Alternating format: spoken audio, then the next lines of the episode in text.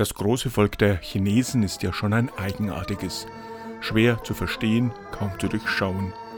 Wir tun uns heute nicht leicht mit der chinesischen Sicht auf die Welt. Das Streben nach wirtschaftlicher Macht, die absolute Kontrolle des Staates über seine Bürger, ein völlig anderes Verständnis von Menschenrechten. Und dabei ist China ja eines der ältesten Staatswesen der Welt. Seine Kultur ist uralt und beruht auf Prinzipien, die für sich genommen von einer tiefen Ethik geprägt sind.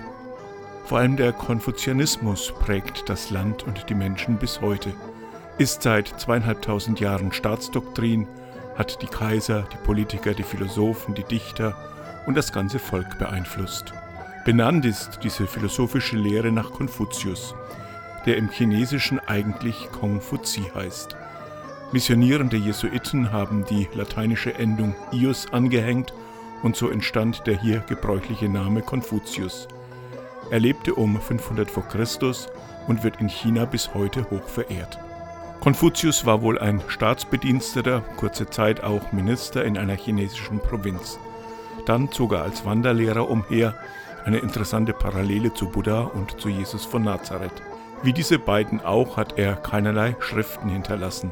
Seine Lehre wurde erst später von Schülern niedergeschrieben. Der Mittelpunkt dieser Lehre ist die Ordnung der menschlichen Gesellschaft. Sie wird nach Konfuzius durch die Achtung der anderen Menschen und die Verehrung der Ahnen aufrechterhalten. Als Ideal galt ihm der Edle, ein moralisch guter Mensch.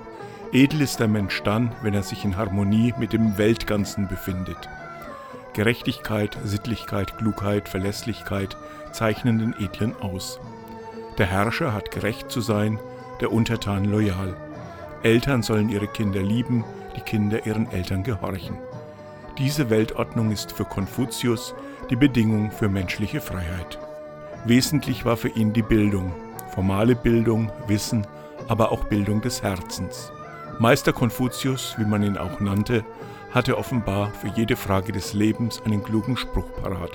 Zumindest haben es seine Schüler so niedergeschrieben. Anders als die griechischen Philosophen spekulierte Konfuzius nicht über Ursprung und Sinn der Welt, und anders als die Philosophen des Abendlandes kannte er auch keinen Zweifel an der Welt. Er stellte nichts in Frage. Er lehrte eine Philosophie des So ist es. Die Welt ist da und in ihr muss gelebt werden. Deshalb ist seine Lehre alles in allem sehr pragmatisch und dieser Pragmatismus prägt China bis heute. Eine Religion im engeren Sinne ist der Konfuzianismus nicht. Der Meister selbst und seine Schüler werden allerdings in eigenen Tempeln wie Götter verehrt. In Südkorea wurde er 1995 offiziell zur Religion erklärt. In Indonesien gehört er zu den fünf anerkannten Religionen. In China selbst scheint man sich heute schwer mit der Lehre des Konfuzius zu tun. Aber auch das ist, wie so vieles dort, kaum zu durchschauen.